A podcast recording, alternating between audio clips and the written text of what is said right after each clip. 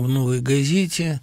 Удивительно, что практически все некрологи о Кабакове назывались «Невозвращенец», хотя мне кажется, что ему больше подошел бы последний герой, если уж брать название его текстов. Но вот от «Невозвращенца» не удержался ни Колесников, ни я. Такое есть ощущение, действительно, что Кабаков улетел просто очередную свою командировку в будущее – где есть надежда, ему будет комфортнее. Э, я э, пересказывать эту статью не готов, а добавлять к ней что-либо, ну, думаю, что нужно более фундаментально перечитать новыми глазами его последнюю книжку, э, вышедшую вот только что, это бульварные романы «Московские сказки». Вещи все не новые, но я давно к ним не обращался – Подход Кристоповича стоило бы, наверное, перечитать. Ну, вообще много о чем стоило бы поговорить. Думаю, когда-нибудь мы это сделаем.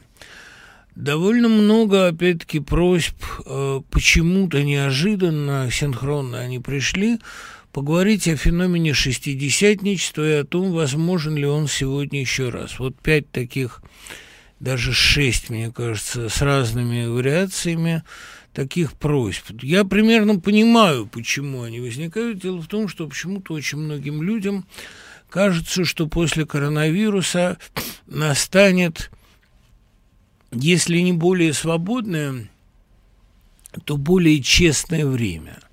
У меня абсолютно нет таких иллюзий. Есть ощущение, что сейчас вот несколько как я уже говорил, ушла плита, нас давившая, но сразу же после победы, как всегда будет после победы, она обрушится с новой силой, чтобы люди, которые как-то вот освоили какие-то навыки самоспасения, чтобы они не успели их применить.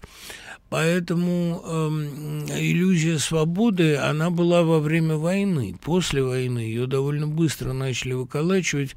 И, как совершенно справедливо заметил Евгений Яковлевич Марголит, оттепель была отсроченной наградой поколению победителей. Думаю, что э, интерес к шестидесятникам связан вот с этими надеждами. Я охотно про них поговорю. Тем более, что шестидесятники – это, в общем, вторая волна оттепели. Настоящая оттепель – это Чухрай, это Урбанцев, это э, русские страницы – а, а вот, собственно, и лучшие тексты Евтушенко – это тексты конца 50-х годов. 60-е, уже начиная примерно с 63-го, с того Урбанский-то, собственно говоря, в 64-м и погиб. А вот то, что начало происходить с 64 по 68-й – это ретардация, отступление, переход шестидесятников к жанру поэмы, отступление по всем фронтам, и в журналистике, и э, думаю, что и в прозе. В общем, последним оплотом э, 60-х оставался «Новый мир», который до 69 -го года держался, пока, собственно, Твардовского не начали уже выпихивать почти э, физически. Ну, поэтому вторая половина 60-х – это довольно тревожное и пасмурное время. Вот о нем интересно поговорить. Если не будет других предложений, я, наверное, на нем сосредоточусь. Пока, значит, давайте послушаем Вопросы на форуме. Расскажите про книгу Полула. Это больше про вас, про места, которые вы посетили, или про литературу этих мест? У кого возникла идея такой книги, у вас или у издательства? Про литературу иностранную, скорее, третий том «Лектория», который тоже сейчас вышел – про литературу там вообще почти ничего нет. Полула – это мои отчеты о разных путешествиях и поездках с 90-х годов до последнего времени. Э, идея этой книги, такого сборника травелогов, она пришла Елене Шубиной. И вот я собрал с помощью Леши Евсеева и еще нескольких участников сообщества, собрал все статьи в газете «Иностранец», перечитал их с довольно теплым чувством. Ну и вот они составили этот сборник. Вообще, знаете, всегда, когда перечитываешь свои старые тексты, испытываешь э, не только легкое удовлетворение, но и, в общем, страшную досаду, потому что и этого не знал, и этого не понимал, и такие-то иллюзии питал. Но это чувство продуктивное. Я вообще знаю очень хорошо по себе, что когда я недоволен собой, это скорее преддверие какого-то рывка, когда не просто недоволен, как обычно, а когда ты себе отвратителен. Вот, значит, через некоторое время ты прыгнешь выше головы. Это есть такая маленькая вещица у меня называется «Обратный отсчет». Вот до чего я люблю это чувство перед рывком. Вот когда я читал Полола, а аудиокнижка выйдет уже вот буквально сейчас, потому что мы только что начитали э, в Ардисе аудиовариант, у меня было чувство, что да, все это ужасно. Значит, наверное, скоро я сделаю что-нибудь принципиально отличное от этого. Зачем понадобилось Гуглю объяснять содержание ревизора, ведь проблематика пьесы понятна даже школьнику? Да вовсе нет, что вы, Андрей. Проблематика пьесы довольно темна, трудна, и, в общем, Гуглю нужно было объясниться, во-первых, потому что он не хотел восприниматься как сатирик, это очень понятно – он хотел восприниматься, наоборот, как искатель положительного идеала, как Гомер э, российский, а вовсе не как пересмешник. Ну, а во-вторых, понимаете, мысль ревизора далеко не так проста. Ведь Хлестаков и есть ревизор. Он подверг их ревизии. И проблема в том, что русский чиновник, да и вообще русский человек – он живет в ожидании ревизора, в ожидании расплаты. У него все время есть ощущение, что он сильно нагрешил, и сейчас за ним придут. Неважно кто, но это касается не только России, ведь это же Канан Дойл, когда он отправил, помните, телеграммы десяти своим приятелям, бегите, все раскрылось. И э, девятеро из десяти сбежали из Лондона. Это нормальная практика, постоянное ожидание расплаты, не только служебной расплаты, скорее метафизической. И совершенно неважно, кто этот ревизор. Понимаете, это мог быть действительно фитюлька, тряпка, это мог быть Хлестаков. Хлестаков прекрасно справился с задачей. Он и взяток взял сколько надо, и э, страху нагнал, и у меня ухо востро – абсолютная функциональность этого персонажа, то есть его полная принципиальная безликость позволили Игорю Терентьеву сделать именно ту версию, где в конце немой сцены входит ревизор, опять тот же самый, опять Хлестаков. Это прелестная идея, и мне кажется, что Эм, гоголевское э, и замечание для господ актеров, и э, театральный разъезд после представления новой комедии, они прекрасно дают понять ошибки и крайности при представлении ревизора. Это пьеса, которая нуждается в интерпретации. Это же не просто сатирическая картина уездного города. Это, в общем, довольно глобальная метафора всей русской жизни – и не зря Николаю так она понравилась, именно понравилась. Почему Белинский в своей переписке иногда высказывался уважительно об императоре? Неужели это расчет на иллюстрацию? Вот уж чего не знаю. Больше того, и не помню у него. Это, если он искренне это делал, то только в самые ранние годы, а если рассчитывал на иллюстрацию, он же прекрасно знал, что происходит. Помните, он Гоголю писал «Наши российские шпекины», имея в виду почтмейстера Шпекина из «Ревизора», не дремлют. Значит, наверное, он понимал, что его письма будут читать как минимум не только адресаты. Ну и потом, понимаете, эм, для литераторов 30-х, 40-х годов довольно естественно было понимание, что правительство в России единственный европеец, о чем и Пушкин говаривал, что, в общем, и для Вяземского не было секретом. А император до последнего, до мрачного семилетия, до 48-55 годов, вызывал даже у самой талантливой части общества определенные иллюзии. Я думаю, что предметом массовой, по-настоящему массовой неприязни э, Николай становится после гибели Лермонтова, вот как ни странно. А при при Пушкине еще как-то, у самого Пушкина была надежда на э, какие-то его ранние иллюзии на светлые чувства, на то, что он рыцарь на троне.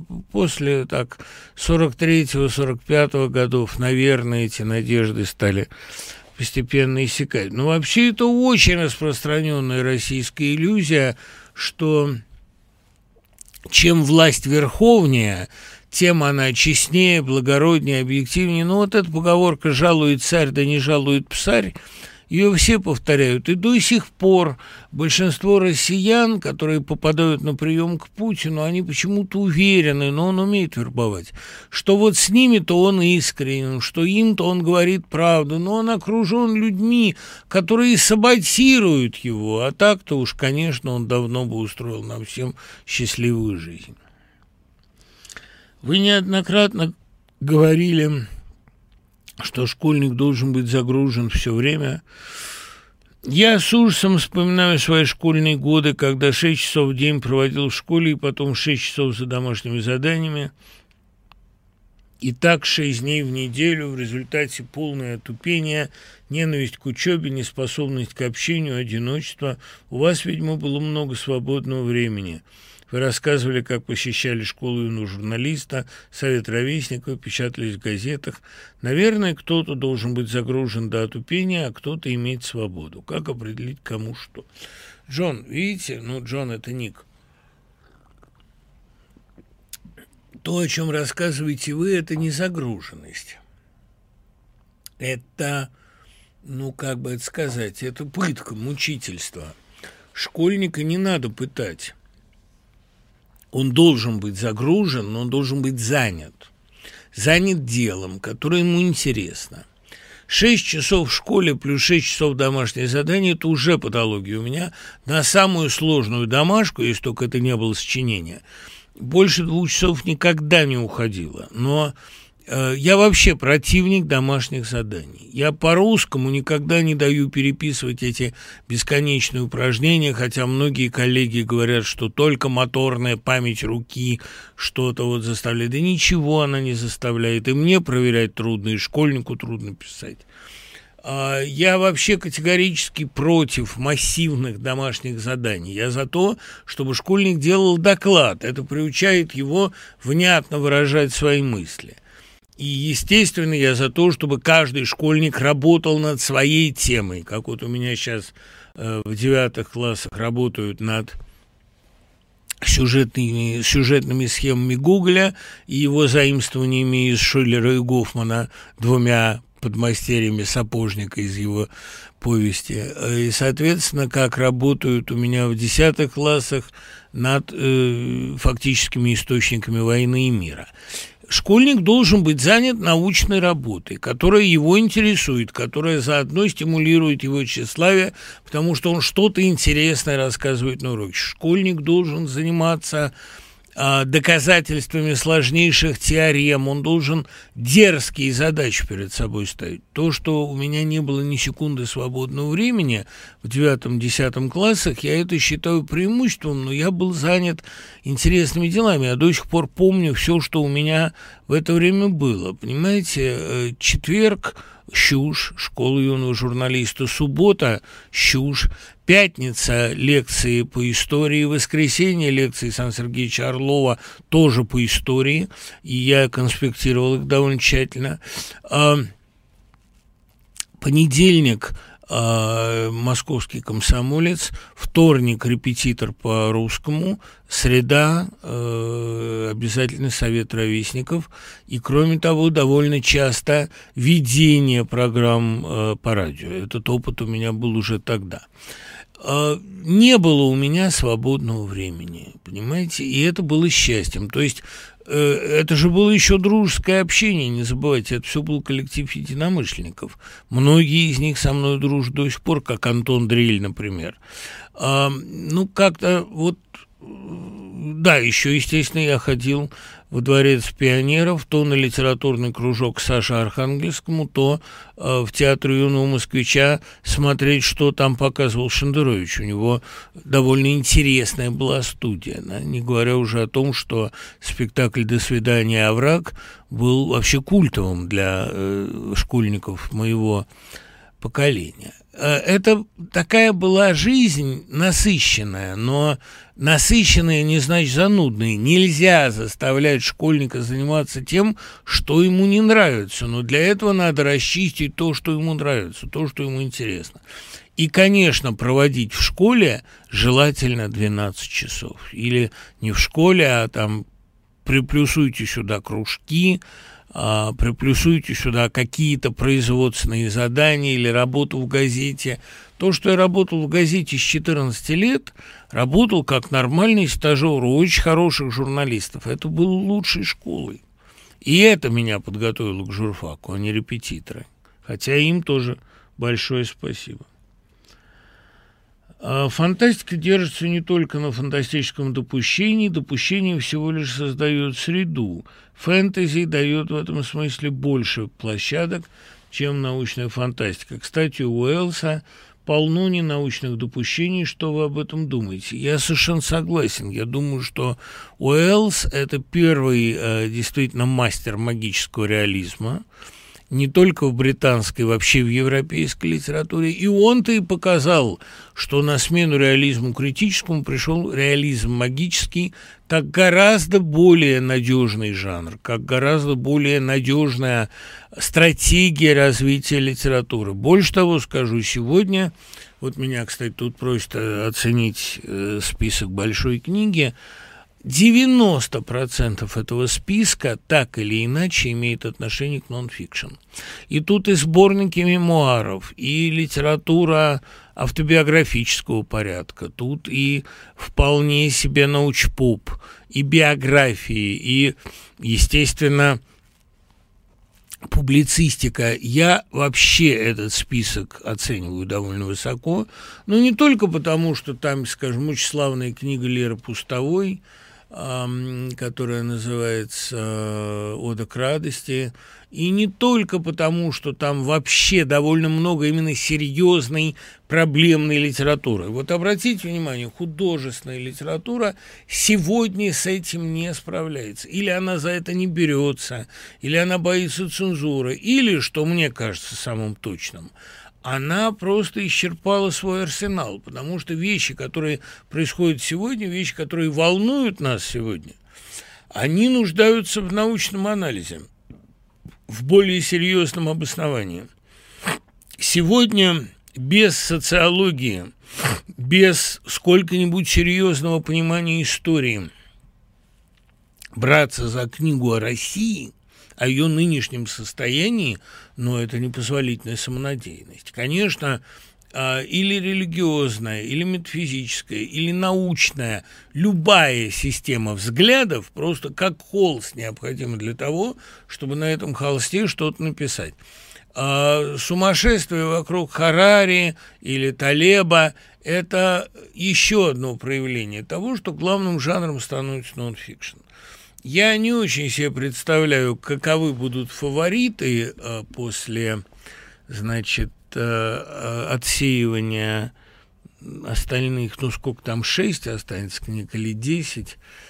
Каков будет шорт-лист? Не очень себе пока представляю, но у меня есть такое стойкое ощущение, что будущее не за актуальными романами, которые выходят ну, слишком похожими на э, однодневки. А, да и написаны они, в общем, достаточно инертно, достаточно ровно. Э, я не люблю такой вот литературы, которая как инертный газ, знаете, ни с чем во мне не соединяется. Сегодня будущее, конечно, за литературой научной, как раньше оно было за фантастической. Э, очень много просьб как-то отозваться о Зулейхе. Я не стал смотреть, я уже вам это говорил, а высказываться по принципу я не видел, но скажу. Я читал, но скажу. Тысячу раз говорил обо всем, что я думаю об этом романе. Но, разумеется, критиковать эту книгу сейчас, когда столько народу на нее обрушивается и с позиции сталинизма, и с позиции национализма, и э, с позиции антиисторизма. Ну, э, я не могу сейчас ее критиковать. Сейчас она под ударом. И одно могу сказать с полной уверенностью. Все-таки очень плохо, что ни одна проблема настоящего не обсуждается с такой яростью, как проблемы э, прошлого. У нас по фактам нет консенсуса, по элементарным вещам. У нас палачи ходят в героях и в святых. Ну, о чем здесь говорить? Конечно, это показатель глубочайшей болезни, глубочайшего общественного неблагополучия.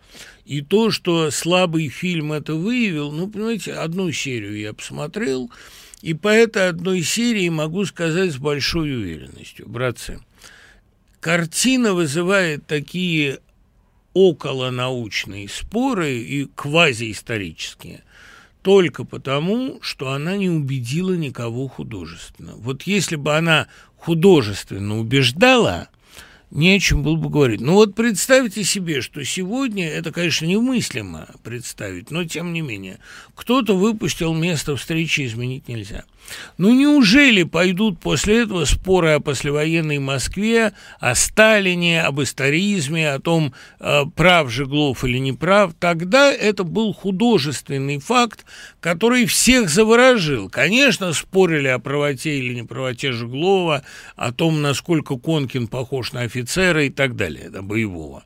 Но, тем не менее, там, надо ли было стрелять в Левченко и прочее. Но эти споры не имели характер нападений на картину. А «Москва слезам не верит» тоже фильм со множеством допущений. Но никогда таких споров не было. И не только потому, что не было интернета, а потому что никто не таскал мешками вот, обвинительных или негодующих писем. Общество было в другом состоянии. Когда есть художественный результат, он убеждает, вне зависимости от того, насколько это исторически достоверно. Вот я сейчас э, много Клаузевица читал в связи с э, изучением всего того же Бородинского эпизода у Толстого, и много вообще читал про Бородино.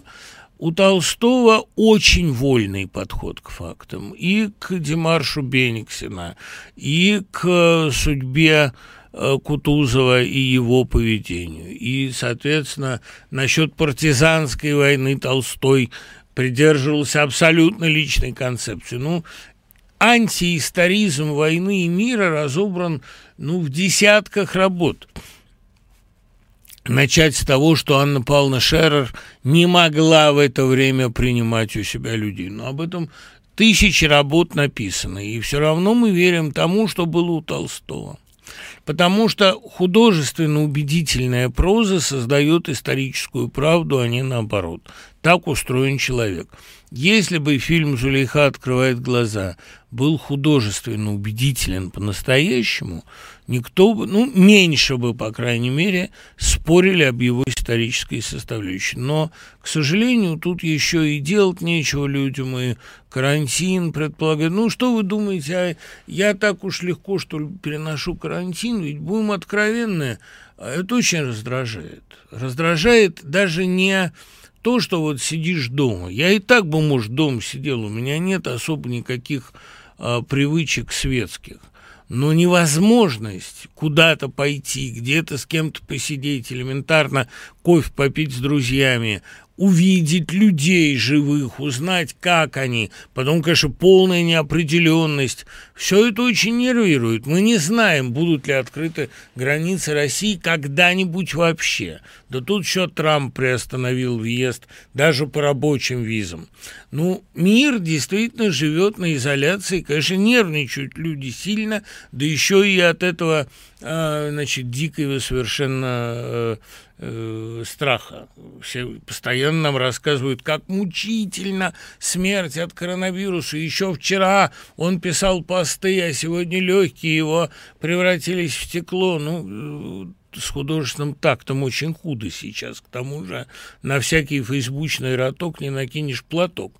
Вот это все, конечно, нервирует но это не повод срываться, понимаете, э, с цепи и кидаться как бешеные на любое произведение искусства, которое имел несчастье вам не понравится. Я немножко еще читаю иногда, ну просто мне же надо как-то реагировать на происходящее, и немножко еще почитываю сетевые полемики, в каком тоне они сейчас идут, как все сулят друг другу расстрел. Это нечто вопиющее. Конечно, карантин способствовал нам много к сосредоточенности, но к украшению нравов ничуть. И я э, с некоторым ужасом прислушиваюсь к воплям за стенкой, где выясняют отношения а, многосемейные соседи. И, э, ну, меня спасает все-таки, понимаете, то, что я все время чем-то занят. Это меня пока еще поддерживает на плаву. И уроки, завтра у меня их три, и лекции, послезавтра у меня их две, и в понедельник Водолазкин, вот это, наконец-то у нас с Водолазкиным будет возможность устроить разговор э, сугубо литературный, разумеется, по скайпу, прямой речи. Присоединяйтесь, join нас. Мы давно очень хотели а, на разные темы поспорить, он очень интересный. Не скажу собеседник, это все-таки слово такое официозное, он очень интересный разговорщик, да, и жалко, что вот выпить нам с ним хотя бы и чаю приходится только заочно, а э, вообще Водолазкин это очень достойный и симпатичный человек. Вот в понедельник, пожалуйста, все смотрим наш с ним разговор. В прошлом Мудине меня зацепила ваша фраза «самые теплые впечатления времен ранней зрелости, когда начинаешь обнаруживать удивительные возможности и счастливую любовь». У меня сейчас тоже наступила зрелость, но за свои 33 года я так и не узнал, что такое счастливая любовь. Под счастливой любовью я понимаю прежде всего любовь взаимную, ту самую, про которую написаны книги, песни, сняты фильмы. Неправда. Большинство написано про любовь несчастную и трагическую. Леш, ну что вы так идеализируете?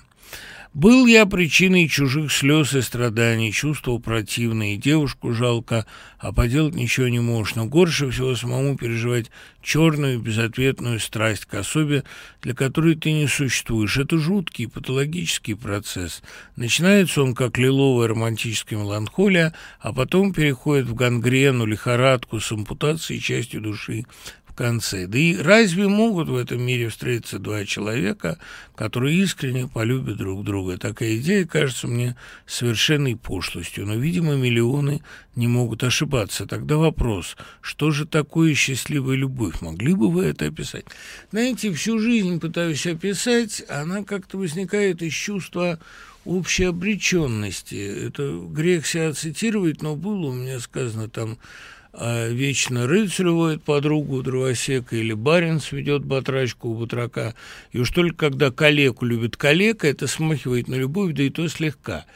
Мне несколько раз случалось переживать вот такой удар молнии, вспышку колоссального взаимного интереса. И э, любовь с первого взгляда, причем взаимная, несколько раз у меня бывало. Мне грех жаловаться. Я думаю, что, Леш, ваш проблема в одном.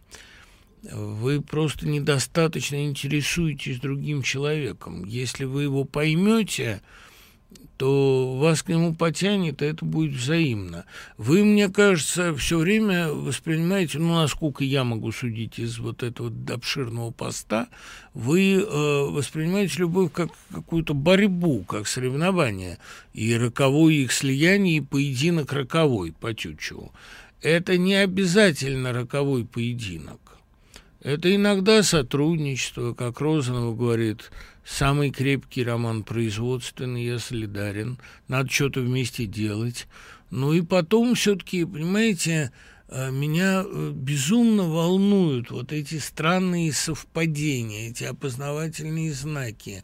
То, что меня и любимого человека интересует одновременно вот это, казалось бы, нам двоим в мире известное – а, когда находишь, ну, вот когда начинаешь говорить хором, когда кто-то вот буквально угадал твои слова. У меня несколько раз в жизни было такое. Мне кажется, для того, чтобы любовь была счастливой, нужно просто э, четко понимать, что вам нужно на самом деле, и не посягать на ненужное. Потому что любой ценой прийти, увидеть, победить, да, как шутил Куприн, в Вене две девицы, в Вене две девицы, или, или Измайлов это говорил, не помню. Мне кажется, вот Вене две девицы – это немножечко не та тактика, которая э, способствует счастливой любви. Надо четко понимать, что тебе нужно, и тогда вот как-то уже набрасываться на этот объект. Чаще всего э, людям хочется Э, вот добиться чего-то невероятно прекрасного, как им кажется, а они совершенно не понимают, что это глубоко чуждое им явление, что это вообще чужой человек. Сколь бы эффектно он не выглядел и сколь бы победительно не смотрелся. Надо... Я не призываю влюбляться в похожих, там, в духовно близких, хотя это желательно, конечно, но нужно всегда чувствовать, что вам нужно от другого человека. Вот это, собственно, и есть полдела. Когда ждать аудиокнигу? Аудиокнигу уже есть, Полула. В прошлой передаче я не понял, почему Акуджава – это блок 70-х годов. Мне нравится Акуджава своей простотой, открытостью, рефлексией, но разве блок такой? Мне он кажется чем-то выше.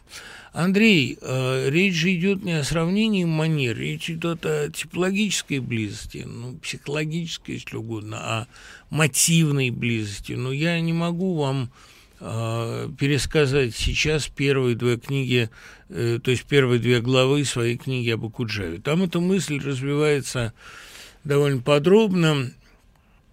Рекомендую вам еще статью Станислава Рассадина «Без блока», статью о литературе 70-х годов. Ну, э, роль блока в литературе э, десятых годов, особенно нулевых, девятисотых, она довольно специфична эта роль не только безусловной литературной величины, не только безусловного гения.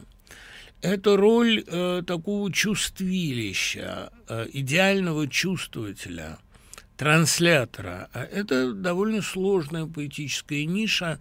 Но вот к этой книге я вас отсылаю. Там мне известны многие люди, которые не соглашались с этой концепцией, но были и те, кто ее признавал совершенно адекватный. Мне кажется, что э, труднее всего, понимаете, приучить человека к мысли, что ты э, занят именно вот э, компаративистикой, именно аналогиями, никоим образом не э, касающимися уровня. Но, тем не менее, э, литературное поведение Акуджавы и Блока, литературная стратегия Акуджавы и Блока – их символизм. Ну, тут еще можно вам рекомендовать, конечно, работу Жалковского э, про его, значит, про акуджавские основные мотивы и инварианты. Это статья такая в книге «Блистающая одежда», насколько я помню, где э, разобран словарь Акуджавы и э, сходный с Блоком, близкий блоковскому романтическому дискурсу, синтез милитаристских и пацифистских установок. Блестящая формулировка. Мне кажется, что вот эта статья, она каким-то образом помогает понять э, сходство темпераментов лирических Акуджавы и Блока. Надеюсь, вам с нами не скучно. Да я боюсь, вам скучно, Влад. Я очень часто ведь действительно думаю, а, не надоел ли я и не пора ли мне эту программу сворачивать. Потому что, ну, раз в неделю человек два часа что-то в микрофон э, ведет такой устный дневник. Мне это, это очень весело. А как вы к этому относитесь, я не знаю. В любом случае, я всегда готов это дело свернуть, тем более, что оно меня и не кормит. Можно ли высказать яснее ваши претензии к фильму «Страна глухих»? Понимаете, ну, вот там написано, вы его часто ругаете, я его не то чтобы ругаю. Я считаю его неудачей, но мне кажется, что здесь сценарий Рената Литвиновой в, в обработке Тодоровского, ну, что-то он потерял. В нем как бы... Он рассчитан, мне кажется, на более условное воплощение. Чулпан Хаматова играет там какого-то совершенно розового зайца – эта роль неорганичная для нее, и она не такая, и там очень искусственно все. Дина Корзун, она замечательная характерная актриса и очень разнообразная, кстати. Но мне, понимаете, вот мне кажется, что в этом фильме какая-то гламурная эстетика э, вошла в противоречие с достаточно трагической темой. Там актеры-то все гениальные. Там Суханов, э, свинья, кажется, его зовут в этом фильме, Суханов там просто гений. Это, ну, он вообще актер такого масштаба, что ну, мало сейчас таких. Да? Кого там назвать? Только, а, может быть, Колтаков, может быть, Ефремов, может быть, Хабенский. А, ну, вот человек пять сейчас артистов такого масштаба. Невероятного. Ну, потому что Суханов действительно актер фантастический. Но э, почему-то «Страна глухих» мне показалось, может, надо пересмотреть, показалось мне каким-то удивительно вот плоским и таким, знаете, плоским явлением, как, как статья в гламурном глянцевом журнале о том, как миллионер помогает слепому или глухому. Вот такая статья. Э, фальшивая. При том, что Тодоровский один из моих любимых режиссеров. При том, что такие его последующие фильмы, как «Любовник» или «Мой сводный брат Франкенштейн», показали невероятный уровень мастерства и зрелости. А большой, так вообще, мне кажется, самым глубоким и личным высказыванием об искусстве только ну, о хищнической природе искусства, которое нас жрет и выплевывает, и выбрасывает. Только я имею в виду, конечно, полную четырехсерийную версию картины, а в сокращении она очень много потеряла. Но вот «Страна глухих» несет на себе слишком, по-моему, яркий отпечаток своей эпохи. Даже э, вот такая картина, как «Подмосковные вечера», даже она, мне кажется, была чуть лучше, хотя тоже у меня к ней довольно серьезные претензии. Посоветуйте одну-две вещи Сорокина, на большее не хватит времени. Да я думаю, что у Сорокина-то надо читать побольше, потому что, ну, если вам интересен Самый яркий образец, наверное, все-таки «30-я любовь Марины» и «Сердца четырех». Хотя роман, э, произведение совершенно выдающийся. Да и на что же у вас так уходит время-то в карантине? Э, чтение одного романа Сорокина, а Сорокин читается довольно интересно, но это там, знаю, 5-6 часов. Во всяком случае, «30-я любовь Марины», я уверен, э, прочтется чрезвычайно легко.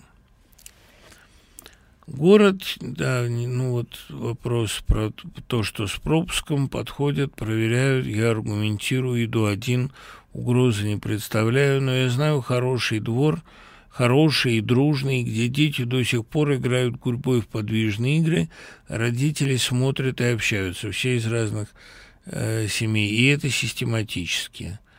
Эм, ну вот что значит делать?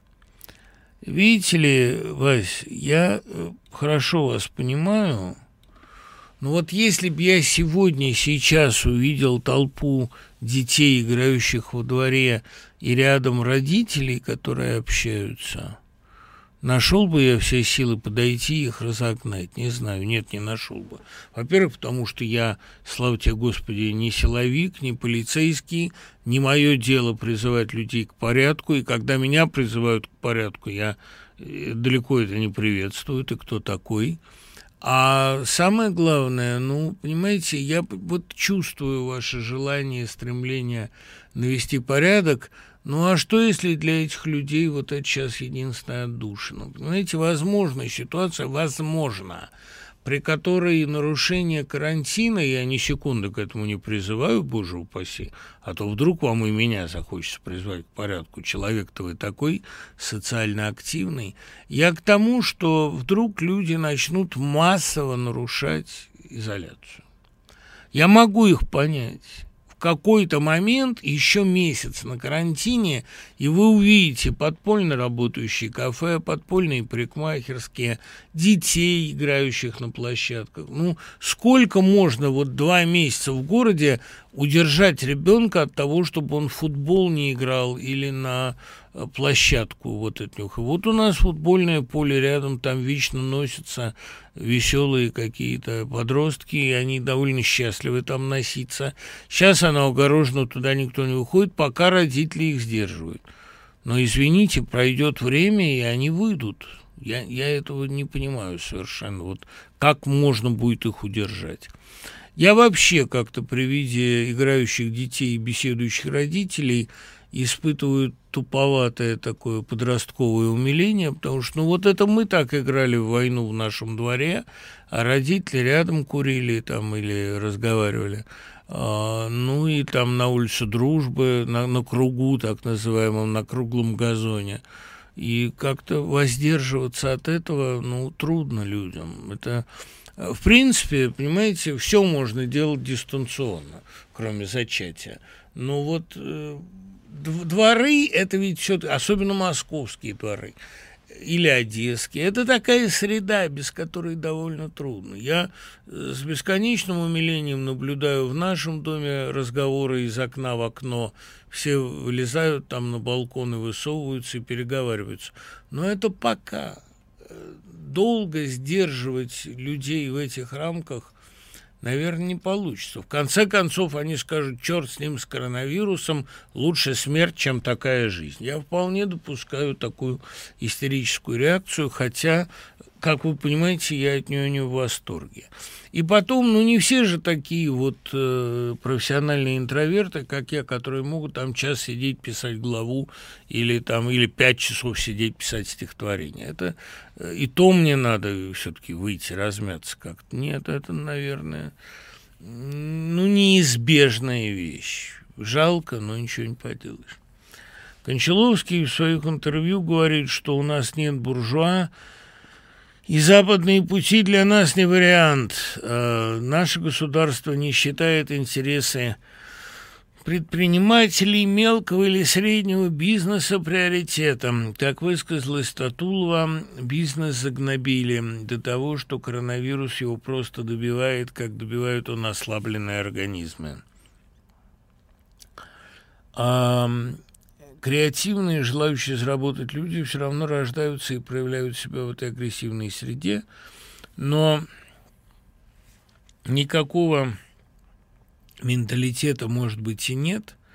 А это лишь вопрос условий, среды и времени. Нет, Андрей, э, понимаете, я рад бы, я счастлив бы с вами согласиться, но я не вижу пока э, в массе людей – сколько-нибудь сочувственного или уважительного отношения к предпринимательству. Все думают, как Путин. Путин в этом смысле представитель большинства, что это жулики, что они покупают и перепродают. Отношение к бизнесу как к основе общества здесь нет. Я не знаю, что здесь виновато. Советская власть, массовое воспитание – какие-то печальные факты личных биографий. Но большинство людей, которые толкутся, в частности, на патриотических форумах, они все равно признают только одно развлечение. Они хотят всех репрессировать. Вот у них один план – всех расстрелять. И лучше не сразу расстрелять, а еще долго пытать перед этим. А тех, кого они не хотят пытать, ну, есть такие не слишком кровожадные – тех они хотели бы выслать. Среди них преобладают мужчины и почему-то чаще еще женщины а в диапазоне от 40 до 60. Вот почему-то все это поколение, которому как раз бы этот бизнес как-то любить, потому что он же, в конце концов, дал им возможность круглосуточно покупать и заказывать все, что угодно. Нет, вот ненависть такая, да, этих расстрелять, а этих выслать. Я не понимаю, почему всем так хочется расстреливать. Вот это какая-то жуткая мания выслать а, лишить источников финансирования, не допускать туда, привлечь за это, привлечь за то, посадить, сослать на Колыму, изнасиловать. Ну, не понимаю. Вот это, то ли это тоже коронавирус, который, говорят, вызывает депрессию, даже если он проходит бессимптомно, то ли это какой-то коронавирус русского происхождения. Но я этого не понимаю, мне это чуждо. Отношение к буржуа, отношение к бизнесу, отношение к любому, кто не ходит каждый день на работу, все равно как к социальному паразиту. Да? И вот почему-то бедный человек до сих пор воспринимается как хороший. Отсюда симпатия к маленькому человеку, хотя по-моему, личности отвратительного маленького человека трудно подыскать, разве что сверхчеловек. Вы часто говорите о техниках поток сознания автоматического письма. Они используются только для описания мыслей героев. Есть ли хорошая литература, использующая техники для передачи э, более глубокого содержания? Валер, ну, э, наиболее удачные работы в этом жанре – это то, что делал Павел Улитин. Ну, книга «Четыре кварка», она относительно доступна, и вы можете ознакомиться. Ну, там и слово о рыбе, да у него много. Э, ход его мыслей, в принципе, можно реконструировать, хотя это точечный такой, такой интеллектуальный пуантилизм. Это интересно очень читать. Евгений Харитонов, безусловно, который мне нравится даже больше Павла Улитина, потому что у него еще смешнее как-то это сделано. Не, мне кажется, что Харитонов – это настоящая проза. Вот. Но а Улитин, там, понимаете, слишком много надо знать для того, чтобы понимать, что он пишет, но а, кто знает, тот как-то... Марксом, безусловно. А, и не только любовница Wittgensteina, но и так называемый последний роман. В общем, Марксон сильный очень писатель. Что вы можете сказать про память и память Марии Степановой, если читали? Хорошая книга, но, на мой взгляд, несколько переоцененная, когда я читаю, что ничего подобного никогда не было, что это главная книга двадцатилетия. Это, мне кажется, э, несколько завышенной и как-то оскорбительно завышенной оценкой. А книги Степановой достаточно хороши, и для, как бы, для того, чтобы их не преувеличивать. А, мне кажется, что а, вот такие европейские, европейского жанра, начавшиеся, конечно, Зебальда, Зибальда, вот эти романы странствий, романы родословные, романы воспоминания, романы эссе – ну, это очень хорошо, но э, мне это скучно, честно говоря. У Степановой мне это интереснее еще потому, что это более или менее такая привычная московская среда. Но мне кажется, что э, есть книги более интересные, более увлекательные. Спасибо, что обратили внимание на вопросы статьи Пивоварова. Пожалуйста. Но я не воспринял его текст как тезис о том, что пандемия – это бич Божий. Мне показалось, что автор призывает пересмотреть концепцию человека в мире. При всей мощи достижений цивилизации человек лишь частица мироздания. Да -да -да -да -да. Миш, я на, на такие сложные темы рассуждать не могу. И человек не частица мироздания, и сам я был, да, э, как сказано у Заболоцкого, мысль ее. Человек – это такой способ природы понимать себя, а не просто частица мироздания. Так мне кажется. А вот сегодня вновь зримо возникает далекая радуга, как оказалось, не такая уж далекая. Нет, понимаете, не надо нас запугивать, что прогресс или наука приведут вот к такой ответке. Как раз наоборот. Слишком долгое торможение прогресса и науки привели к тому, что э, плюс еще оптимизация здравоохранения, к тому, что э, к этой пандемии значительная часть мира оказалась не готова. В России все как всегда. Борьба с вирусом плавно перетекла в укрепление диктатуры. Народ уже не ждет сводок с коммуня, с коммунарки, а только твиттер Собянина, заменивший собой и Конституцию, и уголовные, и гражданские, и административные кодексы. Что же нам еще запретят и что накажут? Если объявят победу над коронавирусом, власти признают это фейком и будут продолжать работать так, как будто пандемия продолжается. А, это возможно, и более того, это очень реальный сценарий, а, при котором а, будут запрещать газеты, потому что они фейки распространяют, массовые демонстрации, потому что можно заразить. Будут это, да? Но у меня есть ощущение, что за время самоспасения, как и за время войны, в людях развивается инициатива, и появляется какой-то навык, если не сопротивления, то, по крайней мере, двойной жизни, вот такого сосуществования. И я прекрасно знаю, что э, сегодня, ну, тут вы можете спорить с этим сколько угодно, говорить, что рейтинги власти высоки, запрещать публикации Левада-центра можете, хотя и Левада-центр далеко не светоч правды, но все-таки хоть что-то. Но вы не можете отрицать того факта, что авторитет российской власти очень сильно пошатнулся. Я не исключаю, что она устоит – очень может быть, что и устоит, потому что инертность сильна, и, в общем, всегда победа снимает как-то вот это протестное настроение или смягчает его. И на волне ликования от побед над коронавирусом Путин может добрать хоть 90% рейтинга. Это не исключено.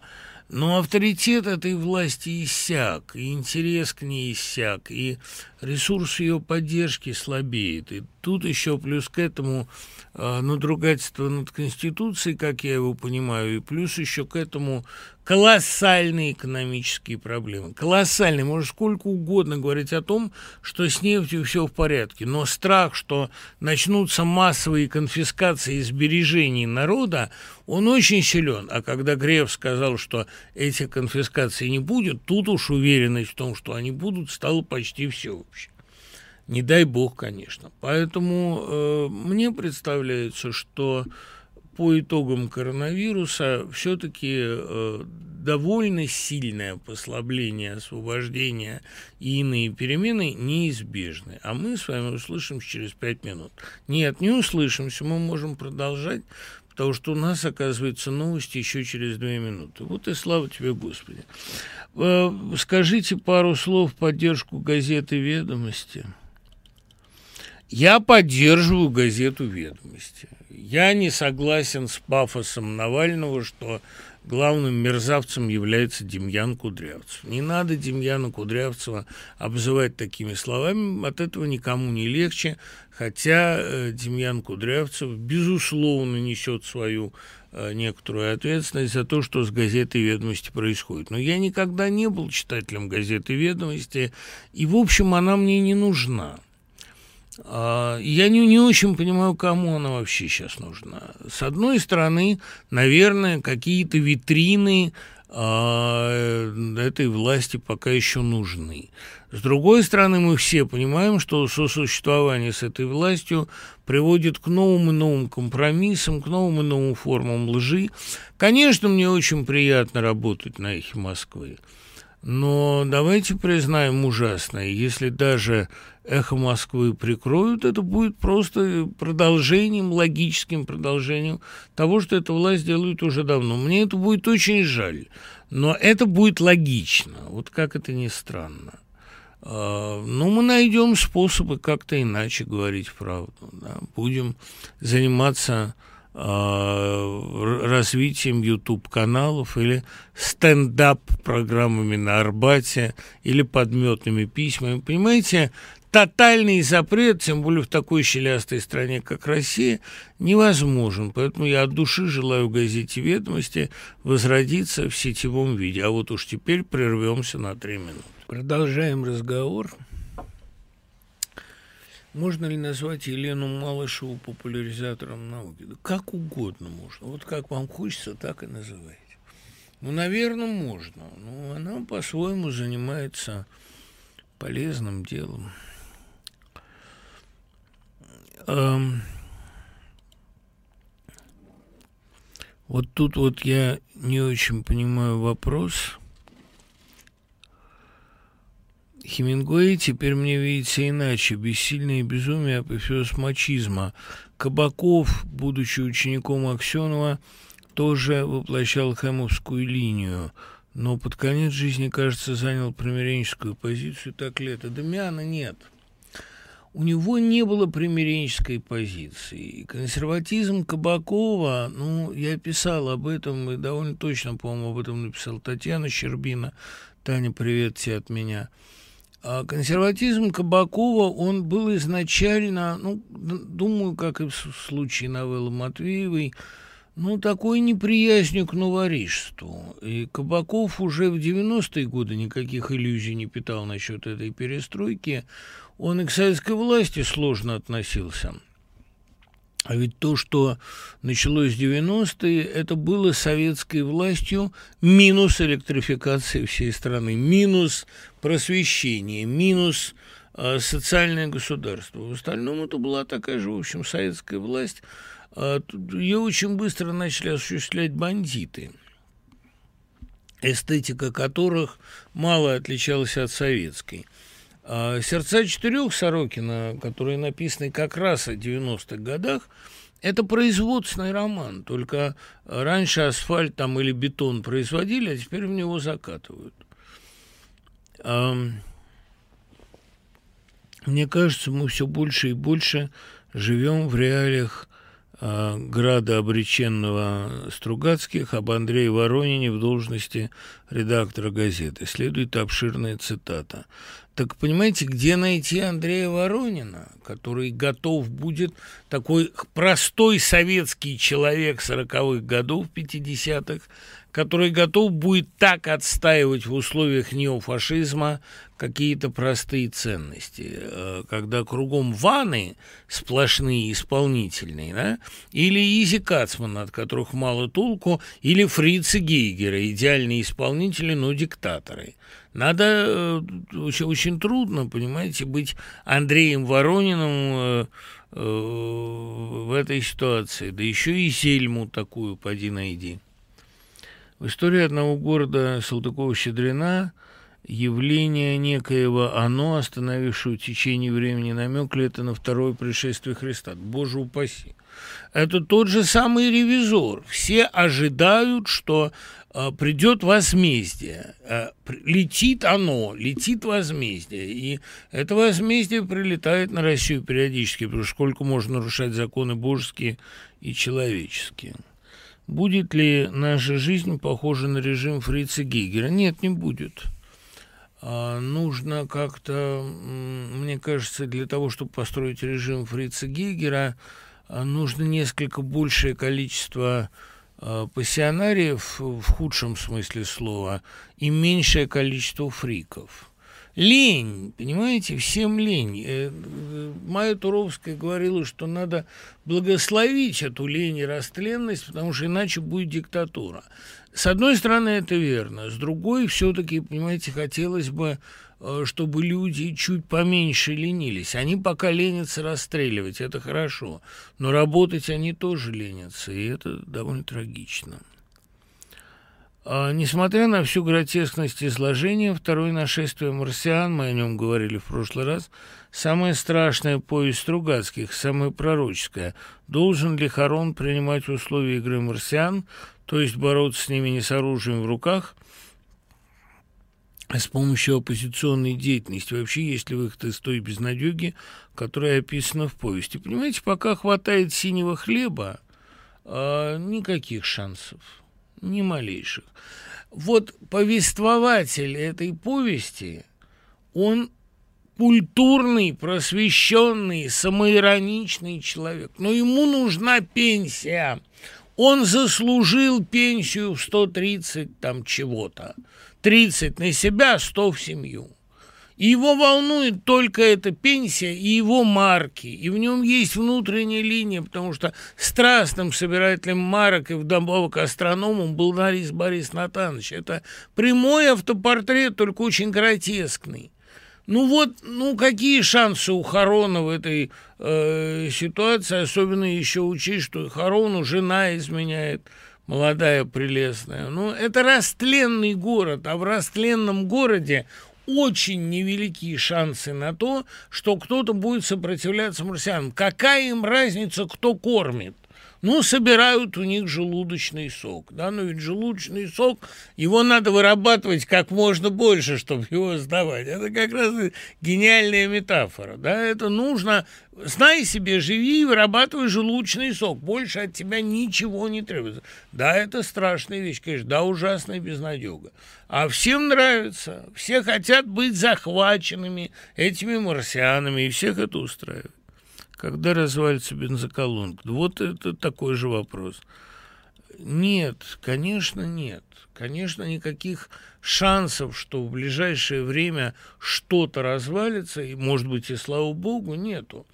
Шанс есть на одно, и вот об этом я много говорю, что кто-то из нынешних героев, будь то врачи, волонтеры, экономисты, психологи, переболевшие, что кто-то из переболевших станет человеком нового типа. Вот если сейчас о чем и писать роман, дарю тему, потому что мне эта тема кажется немножко скучноватой, а я уже писал такую вещь, а вот если попробовать взяться, понимаете, какая возможна штука? Что, если этот вирус – орудие эволюции? Что, если переболевшие мутируют и получат какую-то новую способность, которой у непереболевших нет. Все человечество делится на две категории в результате. Одни мучительно боятся переболеть, и они сидят по домам и не дай бог чего. Другие отважно пытаются заразиться, чтобы стать новыми людьми, но не могут, потому что у них врожденный иммунитет. А все, кто переболел, они делятся на две категории – Одни вымирают действительно, потому что они, ну, становятся грубо говоря, более уязвимы, не обязательно умирают, но какая-то часть легких рубцуется, э, начинаются фибромы, начинаются последствия с одышкой, и лишь очень небольшая часть переболевших становятся вот этими новыми людьми. Что если этот вирус такая форма отсева? Помните, я говорил про партию «Переболевшая Россия»? Трагедия в одном, что очень многие из переболевших теперь не боятся смерти.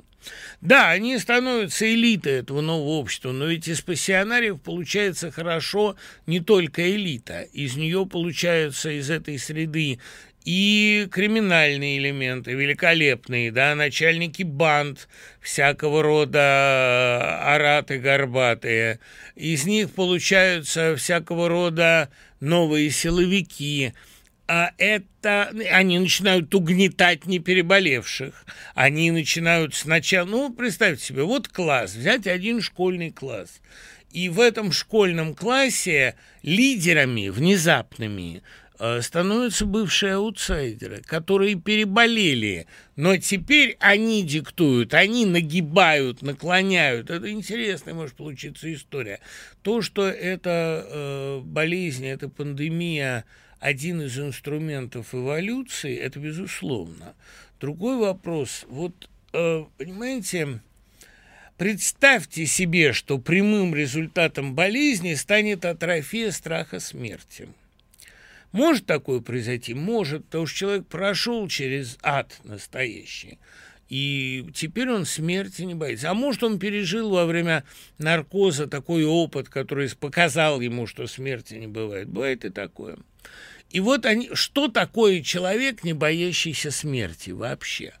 Да, их нельзя загнать уже по домам. Да, из, из них нельзя уже сделать покорное рабское большинство – но в качестве пассионарного меньшинства это довольно суровые ребята. Что вообще делает с человеком отсутствие страха смерти? Мне кажется, что чувство смерти как-то связано с чувством формы в искусстве. Парадоксальным образом меня заставил об этом думать фильм Мендадзе «Паркет», где тема смерти и такая виртуозная, острая, парадоксальная форма, как-то вот связаны неразрывным образом.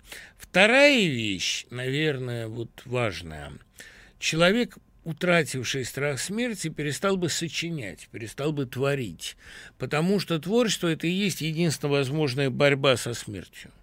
А зачем, если этого страха больше нет? Причем эти люди, они остаются смертными, просто у них страх атрофируется после того, что они пережили. Ну, как у очень многих людей, понимаете, переживших войну, ведь не все же ветераны могли вернуться к мирному труду очень многие пошли по дороге Левченко, по его пути. Это тоже не случайный персонаж у Вайнеров. Я думаю, что такая э, книга вот о том, о вирусе как инструменте эволюции, ну, понимаете, она могла быть интересна, ну, никак уже не справляются люди с этим э, режимом, да, ну, никак его не свалить. И вот включился вирус – который, причем для вируса власть совершенно неуязвима, она сидит в своих бункерах, ничего. Просто люди перестают ее терпеть. А вот каковы минусы этого их нового состояния, это могло быть интересно. Такой роман я бы почитал. Более того, такой роман я бы даже написал. Но как-то мне про, про коронавирус писать скучно. А может быть, чем черт не шутит? Очень забавная история. Послушаем вопросы.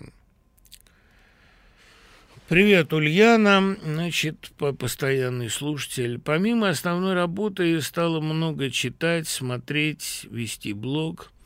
Только что закончила смотреть старый сериал, в котором, по сути дела, речь идет о военных действиях, и те, кто защищают Родину, в конце концов становятся монстрами, убивают с особой жестокостью, без которой можно обойтись. Вы часто говорите, что на войне удается выстоять тем, кто имеет четкие нравственные ориентиры, но на деле часто оказывается так, что они не могут остановить других от излишней жестокости. Как самой уберечь себя от агрессии большинства? Уль, ну никак, наверное, не уберечь-то. Ну, ну как же, собственно, э, уберечь-то себя? Никак. Человек либо рождается агрессивным, либо у него вот есть такая реакция, либо не рождается. Ну, может ему помочь хорошая женщина, там, которая рядом с ним и которая как-то сдерживает э, его агрессию. Все мои жены, они вот, э, в особенности нынешние, они как-то умудрялись э, проливать ворвань на это бушующее море. Я вообще такой не очень приятный сожитель. Я часто раздражаюсь, там, могу наорать, сейчас уже не могу, ну, все, мне 52 года. Но в 30 лет я был противный малый, и меня очень сдерживали как-то близкие мне люди. А в принципе агрессию никак нельзя остановить. Она в природе человека. А что касается выживания на войне людей мотивированных, нравственно ориентированных, так это не моя мысль, это мысль Ларисы Шипитько, которая сказала, нашей редуцированной нравственности, нашей общественной нравственности недостаточно, чтобы выжить в испытаниях войны. Это главная мысль ее фильма «Восхождение». Но это есть и в книге Быкова «Сотников», только она это подчеркнула с особенной яростью. Прочитала в собеседнике вашу статью о Леониде Быкове. Спасибо. Неужели вы действительно считаете его выдающимся режиссером? Да, считаю. Я считаю его создателем своего языка, я считаю его находителем собственной интонации. Но он мало сделал, понимаете, он погиб в неполный 51 год. Он был на грани создания картин шукшинской мощи, и не зря Шукшин его так полюбил. Он интересный. Да фильм «Зайчик» мне кажется очень культурным, кстати, и интересным. Почему программы такого уровня, как «Гений места» Петра Вайля сегодня невозможно? Почему нет второго Вайля? Вайль был очень просвещенный человек, очень эрудированный, очень умный. Он вырос в Советском Союзе 70-х годов. Создайте такую среду, будут у вас новые Вайли, и Гениса, и э, люди вот, вот этого класса. Ну, там, а почему сегодня нет писателей таких, как Валерий Попов? Потому что нет таких, ну, слава богу, пишет сам Валерий Попов. А почему Кабаков был в таком литературном одиночестве? А потому что э, нужно много книжек читать, и не обязательно Хемингуэя. Э, виски тоже хорошая вещь, но не виски сформировали ни Аксенова, ни э, Кабаков. Кабаков, я помню, рассказывал, какой радостью для всех нас был джин-тоник, какой счастливый напиток. Но это потому, что мы о нем до этого читали. Но надо сначала читать о таких вещах, а потом уже начинать их любить. Почему великий инквизитор и дракон утверждают, что они все делают ради людей? Ну, потому что они плохо думают о людях, понимаете? Спецслужбы, их представители всегда плохо думают о людях, потому что если наступить человеку на тестикулы, он быстро довольно делает то, что вы от него хотите. Все палачи, все, кто пытает а, профессионально других, очень плохо думают о пытаемых.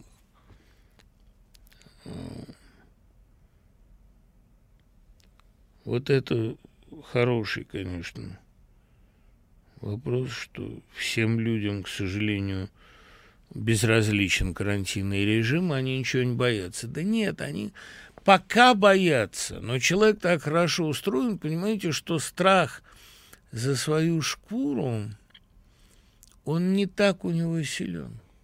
Не так силен. А есть вещь сильнее этого страха. И хотя я вот понимаю, что, да, неправильно сегодня делают дети, играющие во дворе, и родители, сидящие рядом с ними, а понять могу.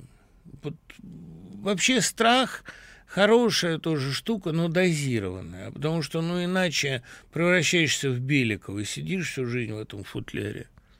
Можно ли лекцию э, о Джонни Фаузе?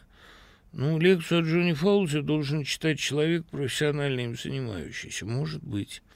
Хорошо бы о романе Чернышевского «Что делать?» Это очень актуально в современных реалиях. Понимаете, я тысячу раз, э, тысячу раз читал такую лекцию и школьникам. Я очень люблю э, «Что делать?» именно как роман в котором я люблю мысль семейную. Там мысль этого романа очень проста. Она заключается в том, что, ну, я до сих пор еще не знаю, до чего там дорасшифровывались мои школьники, которые э, заказали себе книгу Ньютона, упомянутую там, и по ней расшифровывают книгу. Э, там ряды цифр там приводимые, они ни на что другое, кроме шифра, не указывают. У меня есть ощущение, что Главные две мысли романа очень просты. Первое. Не будет политической свободы в стране, где нет личной свободы, в том числе семейной. Но эта мысль высказана у Чернышевского в статье «Русский человек на рандеву», но в таком наоборотном, более безопасном э, рассуждении, более таком как, как бы тихом ходе мысли. Русский человек так слаб в любовных историях и противостоит сильной женщине так неуверенно, именно потому, что э, у него нет гражданских прав. Чего же вы хотите, какого ответственного поведения вы хотите с женщиной? Понимаю эту мысль, но у Чернышевского мысль другая. Пока в семье не будет свободы, это не промискуитет – но пока в семье будет патриархат, в государстве тоже будет патриархат. Это первая мысль романа. А вторая мысль очень мне близка. Что делать, когда ничего нельзя делать? Себя делать себя, делать из себя сверхчеловека. Когда в России что-то изменится, тогда вы пригодитесь. Будьте Рахметовым уже сегодня. Это не значит спите на гвоздях, но будьте Никитушкой Ломовым. Изучайте жизнь, читайте редкие книги, воспитывайте себя, ставьте себе странные задачи. Там не есть апельсинов, там-то и есть апельсинов в другой обстановке. А это все же иезуитское, тщательно продуманное, но самовоспитание. Вот эта мечта человека, который воспитывает себя, меня в этой книге привлекает. Тут можно много лекций, конечно, прочесть. Я говорил уже о том, что у Чернышевского есть грязь здоровая и грязь больная. Здоровая грязь – это быт, это повседневные страхи, вот страх пандемии. Да? А больная грязь – это искусственные, больные социальные условия. Вот здоровая грязь – это бояться эпидемии, а больная грязь – это бояться доноса когда вот ты слово скажешь, а дюжина доброжелателей напишет, а почему безмолвствует Следственный комитет? Себя гадина не слушает. Вот это вот, понимаете, это гадство, доносительство, злорадство, это грязь больная, вот об этом надо говорить, конечно. А, я считаю, что роман крайне полезный. Кончаловский называет возлюбленных Марии самым откровенным своим творческим высказыванием. О чем же эта картина? Боюсь, она... Э, ну, это, понимаете, река Потудань же все-таки. Боюсь, она о том, что эротическое и творческое связаны теснее, чем мы думаем, и сильная любовь, по-настоящему сильная любовь, исключает э, обладание. И более того, для Платонова Эрос был скорее злом, антисексус довольно искреннее произведение. Для него секс то, что делает человека смертным. А, он и в себе, мне кажется, этого боялся. Не случайно а, в епифанских шлюзах палач насилует Перри.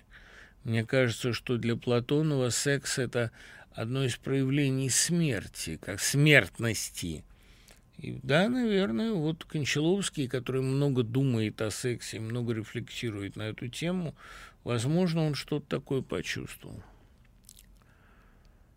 Расскажите о творчестве Решетникова. Да знаете, вот при всей моей любви э, к подлиповцам я как-то вот не мог никогда почувствовать в русской натуральной школе разночинской – в творчестве Решетникова, Николая Успенского, Помиловского, никогда не мог почувствовать э, ничего мне близкого. Может быть, при том, что «Подлиповцы» – замечательная книга, но вот не могу. Точно так же, как и я понимаю прекрасно, что Слепцов, например, вот очень талантливый писатель, но не мое это, понимаете? И Молотов – прекрасная книга – а все-таки мне скучно было ее читать. Нет, ни Решетников, ни Помиловский, а, ни Слепцов. Ну, это не, не моя литература. Решетникова стоит почитать любому для общего развития, но мне кажется, что э, его губит все-таки очерковое начало такое. Сегодня на Ихе появился материал о кризисе, в котором указал журнал «Театрал». Увы, не читал.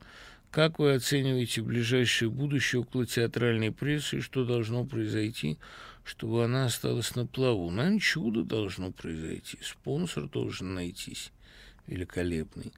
Да вся пресса сегодняшняя погибнет. Неужели это не очевидно? А, придет что-то совершенно новое. Либо это будет сетевая пресса, либо бумажная, но более независимая. Не может быть сейчас э, достойной прессы там, где она вся существует из милости из милости цензурной. Ну, что это у нас, ну, что мы имитируем-то? Это, может быть, сейчас, слава богу, наконец, в эпоху вируса стало видно, кто чего стоит. Информация на вес золота, поэтому слухов страшное количество. Сегодня как раз, вот, мне кажется, значительная часть провластной прессы просто погибнет, потому что все эти брецания оружием перестали быть кому-либо интересны. Я говорил о том, что журналисты 90-х годов, такие как Губин и Мальгин, снова вышли на первый план. Конечно, э, прессе типа «Новой газеты» исключительно профессиональный, ну, я вот только что прочел большой, огромный э, материал Костюченко «Вести с переднего фронта», вот эти монологи врачей. Это святое дело – Такая пресса, как «Новая газета», конечно, будет. А что будет с журналом «Театрал», я не знаю. И вообще, что будет с изданиями не политическими или политическими, существующими из милости, как ведомости, не знаю. Мне кажется, что сейчас э, нужно будет действительно прессе начать говорить о том, что всех волнует. И тогда она продержится на плаву. Можно ли назвать Ленина главным трикстером 20-го столетия? Э, спасибо, Альберт, за добрые пожелания.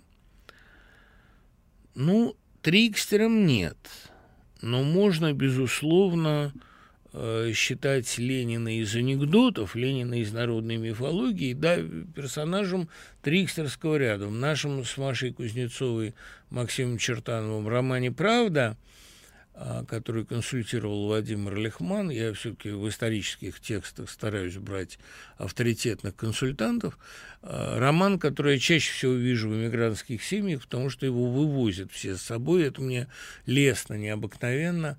А это и на автографы его приносят чаще всего. Да, мы попытались создать Ленина Трикстера, написать такого Ленина Бендера. Безусловно, Ленин Трикстер имеет бендеровские черты. Весьма симптоматично, что он, э, как и Воланд, как и Ромата Исторский, как и Штирлиц, является покровителем ученых то Будаха, то пастора Шлага, то героя э, кремлевских курантов, дай бог памяти забыл, как его зовут, сейчас вспомню.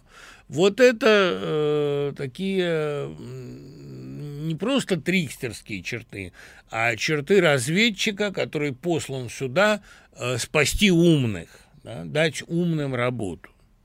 Такие же черты наблюдаю я у Берии.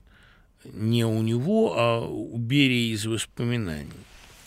Интересные произведения в жанре «Потоки сознания» у Юрия Невского, писателя из Улан-Удэ, в частности, «Время покупать черные перстни», «Секрет живописи старинными красками». Их печатали в альманах Фонда. Юрий Невский интересный писатель.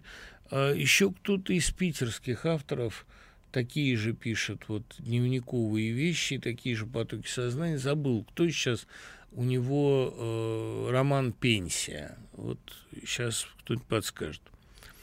Посмотрел фильм «Профессия репортера». Зачем Дэвид Лок поменял личность, куда и от кого он бежит в компании странной девушки.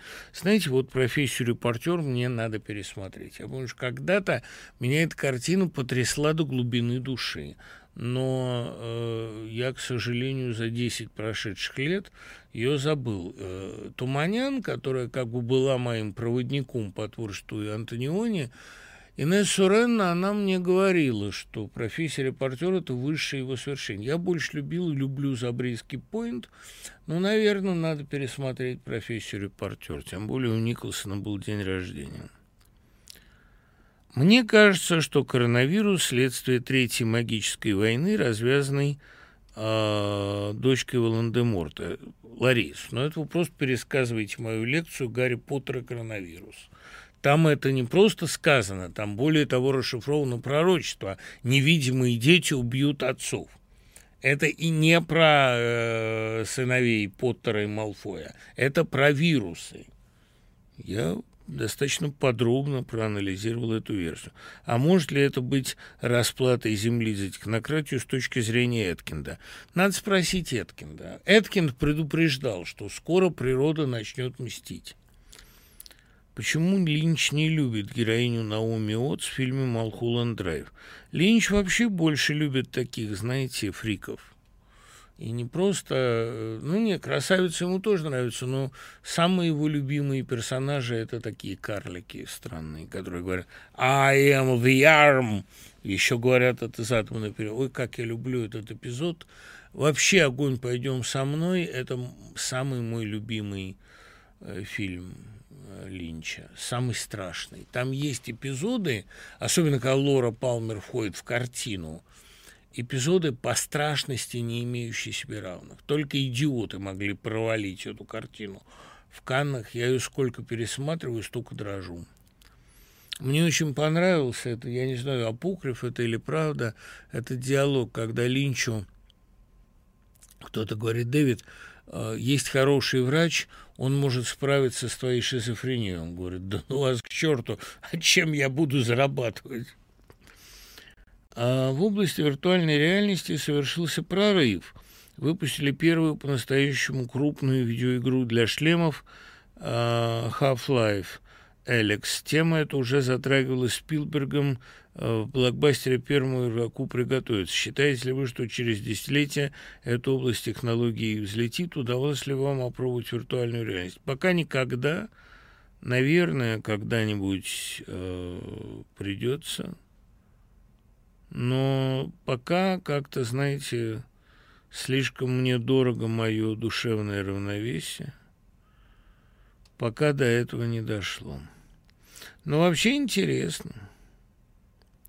Нельзя ли лекцию о Шекспире или уж, если на то пошло, в грозовом перевале Бранте. Понимаете, Шарлотта и Эмили Бранте – это две самые талантливые британские женщины э, в прозе до Диккенса. Я считаю, что они пошли куда дальше Джейн Остин. И я бы с удовольствием поговорил про, ну, устроил бы сравнительный анализ Джейн Эйра «Грозового перевала», тем более, что э, Thundering Heights было когда-то моим просто ну, настольным чтением. Я очень люблю этот роман. И герой там интересный. А, подумаю. Но это мне надо его перечитать. Я не помню, когда я читал «Грозовой перевал» последний раз, лет шесть назад, когда преподавал за рубежку. Можно ли лекцию о Марселе Прусте? Господи, ну, ребят, ну я, во-первых, я не люблю Пруста. Во-вторых, при всей моей э, симпатии к пленнице и беглянке, это две части, которые все-таки при моем богатом опыте ревности что-то мне говорят, при потрясающем описании вот этой скрежещущей ревности, которая там есть, я не могу все-таки сказать, что эта литература моя. Это Кушнер должен эту лекцию читать. Вот кто просто знает наизусть и читает безотрывно круглый год. Может быть, когда-нибудь, если он приедет в Москву, а он же ездит иногда сюда, вот кончится эта карантинная вся байда, и мне удастся затащить его в студию, и, может, мы с ним о Прусте поговорим. Потому что когда он говорит о Прусте, это жутко интересно. Когда я начинаю его читать, ну ничего не поделаешь, ну, не могу. Кто такой Горбачев в истории России? Неужели идеалист? Нет, он э, просто очень умный э, э, воспитанник Андропова, который вслед за Андроповым точно почувствовал, что эта система управления рушится. Он интуит, он человек, ухвативший волну. И, конечно, если бы не он, Советский Союз погиб бы гораздо печальным, более печальным образом. Он почти спас, почти вырулил, почти шел вот к китайскому варианту, но он окружил себя не теми людьми. С другой стороны, я никогда не был убежден в том, что Советский Союз должен был фатально развалиться. Были у него варианты, но э, Горбачев, к сожалению, как и большинство э, российских деятелей на престоле, во-первых, окружил себя бог знает кем, а во-вторых, увлекся немножко внешней политикой в ущерб внутренней и утратил контакт со своим избирателем, который был у него в 89-м, а в 91-м уже не было. Какие книги просто вы любите больше всего? Ту часть первого тома, которая называется «Любовь Свана», а, не все, но многое, ну и пленницу, конечно. Человек, лишенный страха смерти, все равно придет к идее творчества, но совсем на другом уровне это творчество будет непонятно смертным. Дим, ну, наверное, вы правы, но э, это творчество будет, знаете, каким-то очень абстрактным. Поиски абстрактного совершенства. То, что Пастернак называл применительно к Мандельштаму и к Хлебникову поисками абстрактного, недостижимого совершенства. Может быть, это, может быть, это будет что-то связанное вот с упомянутой виртуальной реальностью. То, что творчество будет, да, но, понимаете, а не будет ли у него другого стимула вместо страха смерти? Не будет ли это тщеславием страшным? Вот человек, утративший страх смерти или не имеющий его генетически, такое бывает – это человек патологически тщеславный. А чем еще его может мир порадовать, кроме дикого тщеславия? Вот это интересно. Вообще с этой пандемией э, нереализованный до сих пор никем сюжет – вот пандемия как инструмент эволюции. Может быть, кто-то об этом писал, я не знаю, Лазарчук наверняка что-нибудь сейчас назвал бы, или Кубатиев. Я помню, рассказываю какой-нибудь сюжет там мне пришедший, либо Кубу, либо Успенскому, и Успенский всегда говорит, было там-то и там-то и где-то у того-то. Они феноменально начитанные фантастики люди, поэтому я с какого-то момента перестал им рассказывать свои сюжеты.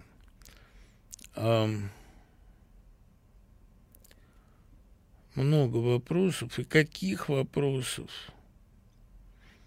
Даже если эхо накроется, мы вас будем поддерживать, чем можем. Откройте канал на YouTube. Спасибо, дорогие друзья. Вы ужасно, ужасно утешаете меня грешного.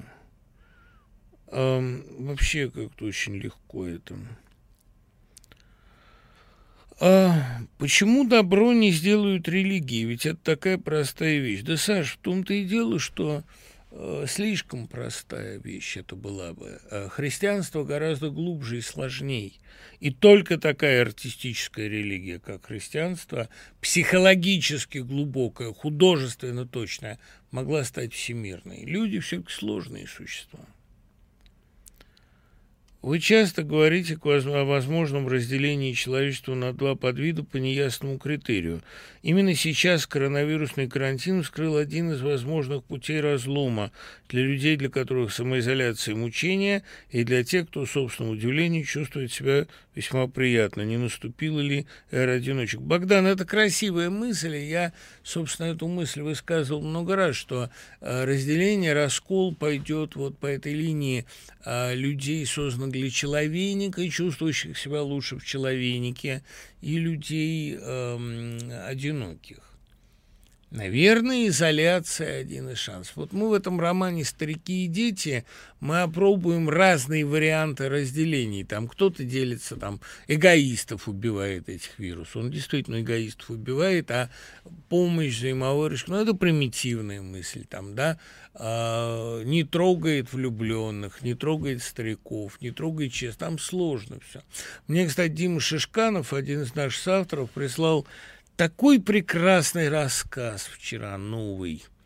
Вообще я чертовски рад, что со мной работает вот этот коллектив. Они жутко талантливые люди. Все и Чекалов, и Шишканов, и Ларюшина, и Журуков. Это какие-то просто вот ангелы такие. Да. Очень мне с ними приятно работать. Смотрели ли вы спектакль ростовского «Тюза»? Это та же пьеса, что и «До свидания, овраг Сергеенко».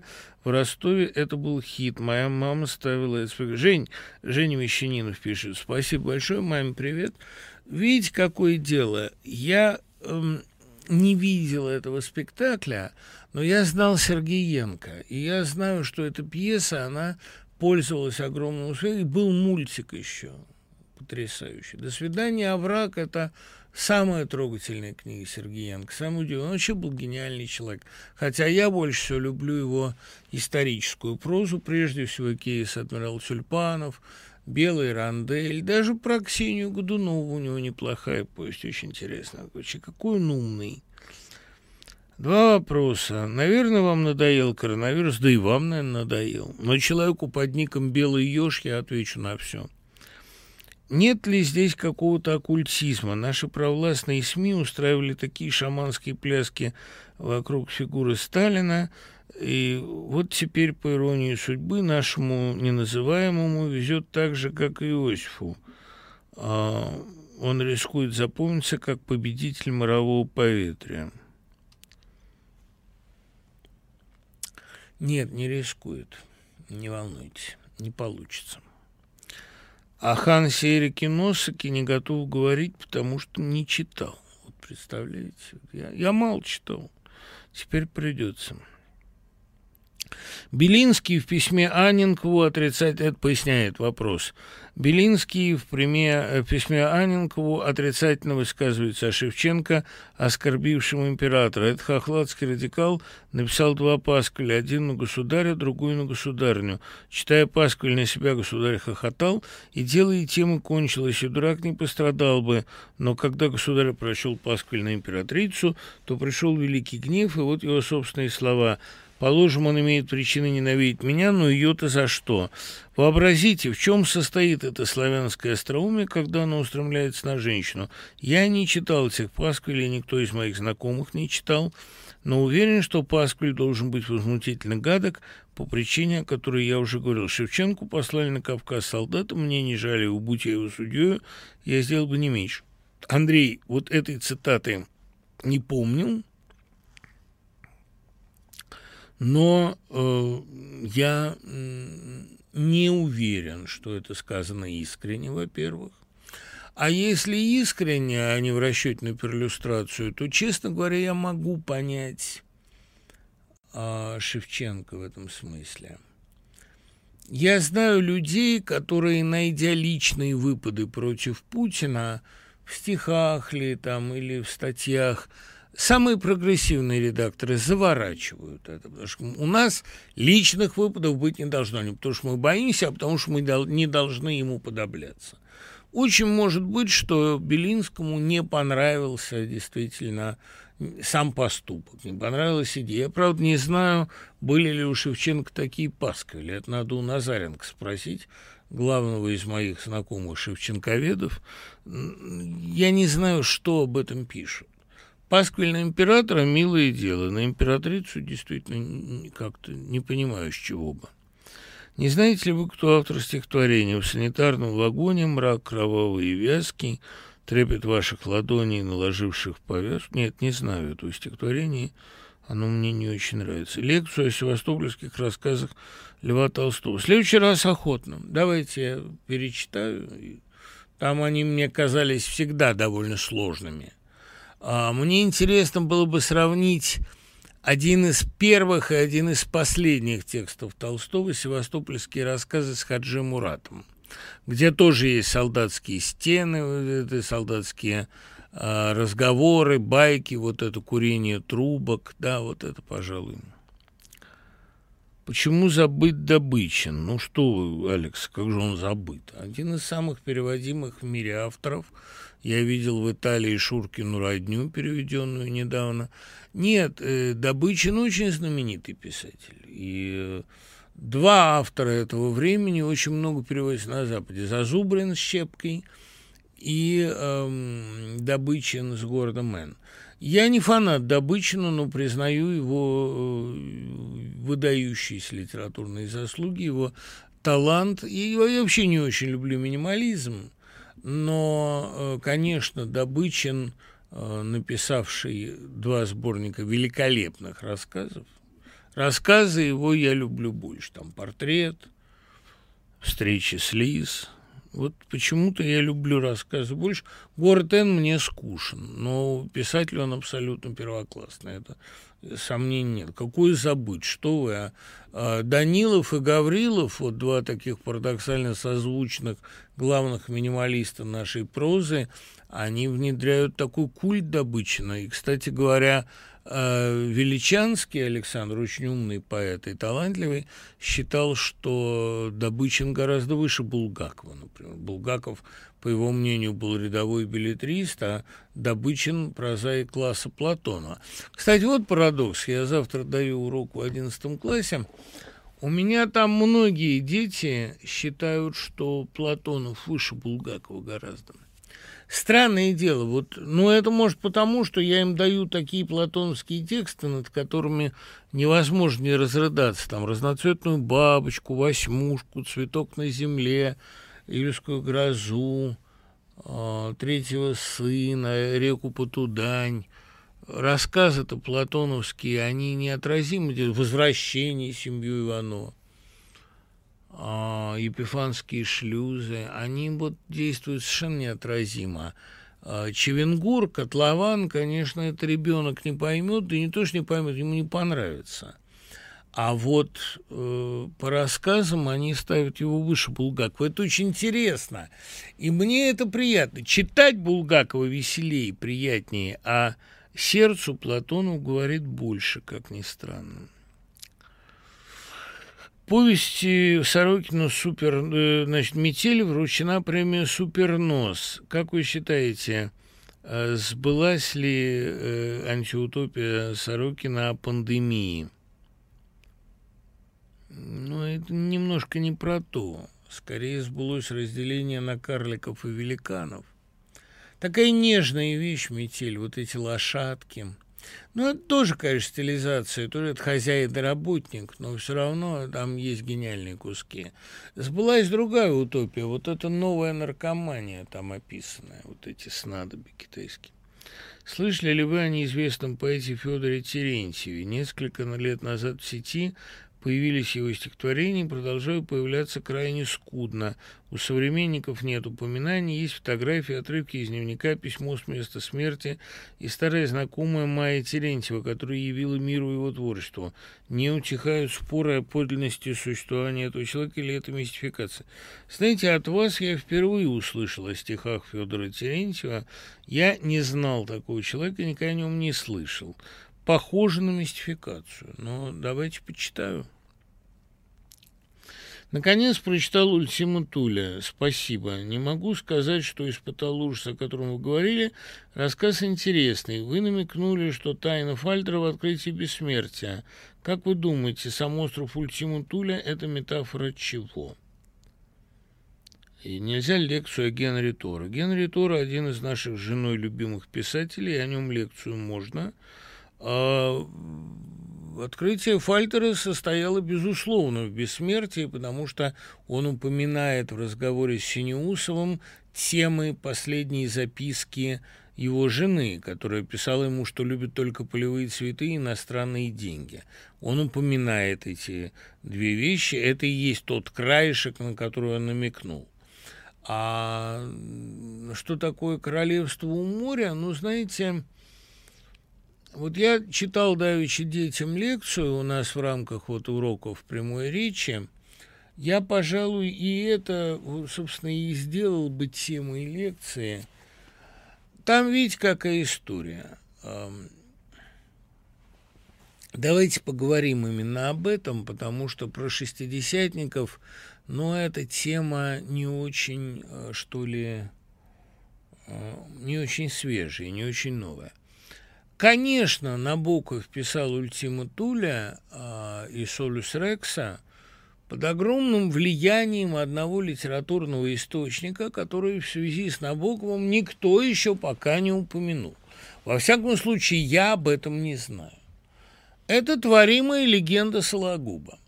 Триродов, таинственный оккультист, который, кстати, имеет и черты самого Сологуба, его бледность, его бородку, его сухощавость и сухость в общении, является не только э, соседским помещиком там, у двух главных героинь, но он является еще и князем таинственного острова, который находится где-то далеко и который по-настоящему не существует. Он является частью той небесной реальности, на которой, э, так сказать, в которой происходят главные события. А их бледным отражением является русская революция пятого года. понимаете, какая вещь?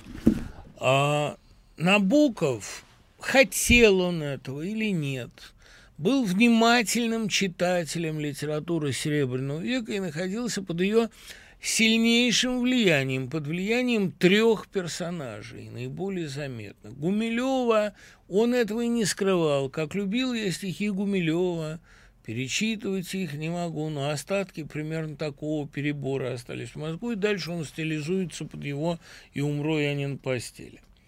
А, вот, и умру я не на кушетке от обжорства и от жары, а с небесной бабочкой в сетке на вершине Дикой горы. А это стилизация под Гумилева. Вторым автором, который на него очень сильно повлиял, был Блок. «Звонко синий час», да, который как-то совпадает с его собственным э, синестетическим цветным зрением и слухом.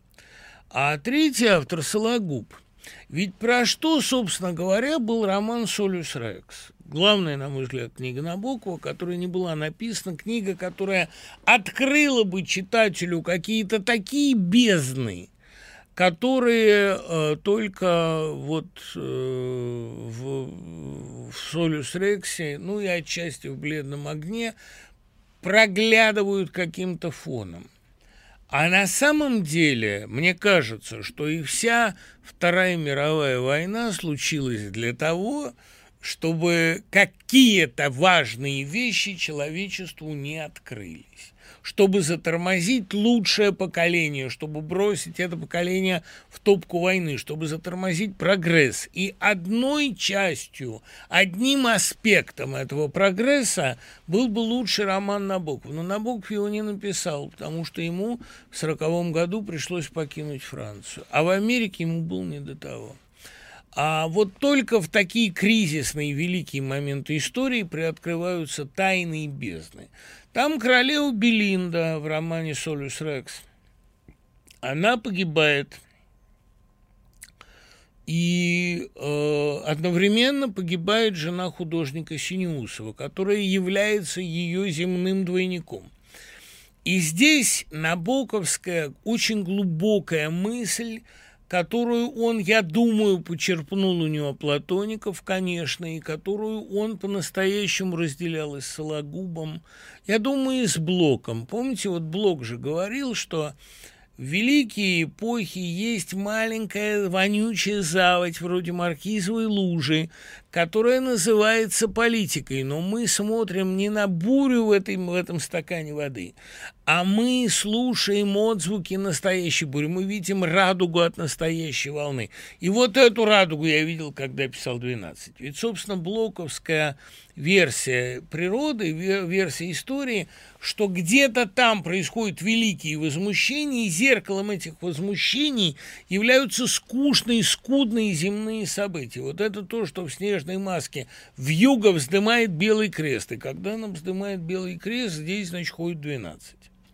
Для Блока это отражение реальности и есть единственная подлинная реальность. Так вот, когда Набоков описывал утраченный замысел, все, что я могу рассмотреть в пыли и прахе моих прежних замыслов, королева Белинда э, должна была воскреснуть. И Синеусов делает все, чтобы снестись вот с королевой Белинды. Но в конце концов а, она снова гибнет в катастрофе. Там эта история же эм, э, как бы второго тома Дара, где Зина Мерц тоже гибнет. Это очень для Набокова важно.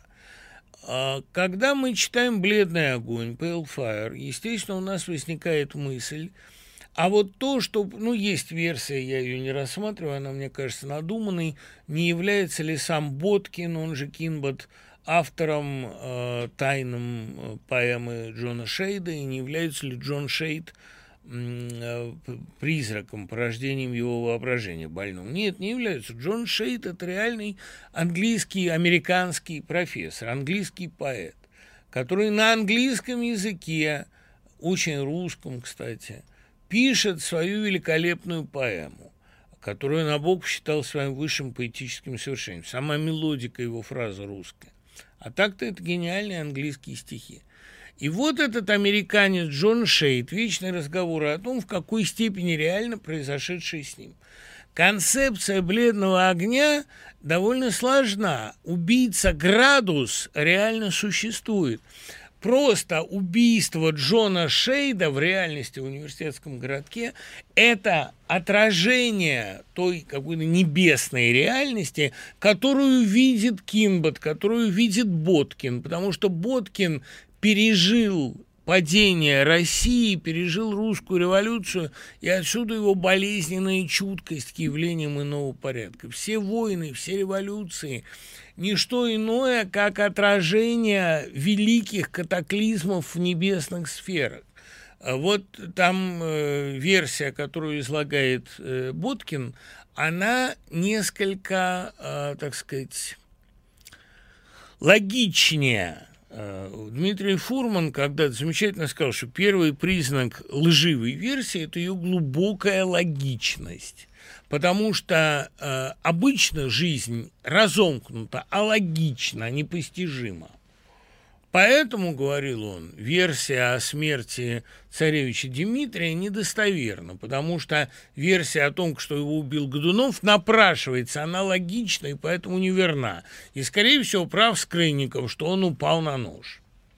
Э, соответственно, Боткин в нашей нынешней реальности, Боткин, страдающий дурным запахом изо рта, вышвырнутый из России, одинок, ну, такой Пнин, да, только в отличие от Пнина он еще и очень э, ну, неловкий и, и несимпатичный. Пнин – очаровательный человек. При всей своей неловкости он атлетичен, вспомните там, как он плавает. Это все э, как раз Боткину присущи в наименьшей степени. Он неприятный, его попытки продемонстрировать русскую национальную борьбу выглядят смешным. И то, что он принимает за э, там, в записке слово галлюцинации, это имеется в виду и дурные запахи изо рта, а он при этом эм, в другой стране, в воображении своем, он действительно является Кинботом, одиноким принцем, одиноким королем, который чудом бежал, и мы не знаем, какая из этих двух реальностей более подлинная. Вот в этом штука. Этот набоковский прием, им открытый и доведенный им до совершенства, использован в романе э, «Страж», Маклина, не путать с Алистером Маклином, Чарльза Маклина. Гениальный роман, я его считаю великим. Я, собственно говоря, Маклину очень испугал, когда в его киевский приезд он приехал а, рекламировать свою книгу про виски, он же в основном специалист по виски.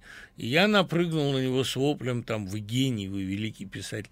Он очень был изумлен. Мы потом в Эдинбурге виделись, а, гуляли с ним там. И вот э, я спросил его, имел ли он в виду э, набоковский прием. Нет, он, он об этом не думал, но роман Pale Fire он знал, конечно. Это бессознательно произошло. В романе э, «Страж», э, «Watcher», соглядатый тоже, кстати, по-набоковски, там, э, хотя у Набокова это «ай», там э, мы не знаем, какая версия событий э, верна. Мы не знаем а, вот версию, которую излагает безумец, что у него в руках волшебный кристалл. А согласно версии объективной, он сорвал этот кристалл подвеску с люстры. Кстати, вот только Юлька Ульянова, любимый мой поэт, обратила внимание на эту деталь, когда читала книгу. Это очень важная вещь, и мы не знаем, какая реальность подлинная, та, которая нам мерещится, или ту, которую мы осязаем. Вот об этом написано Ультима Туль, и самое ужасное, что это правда. Услышимся через неделю, пока.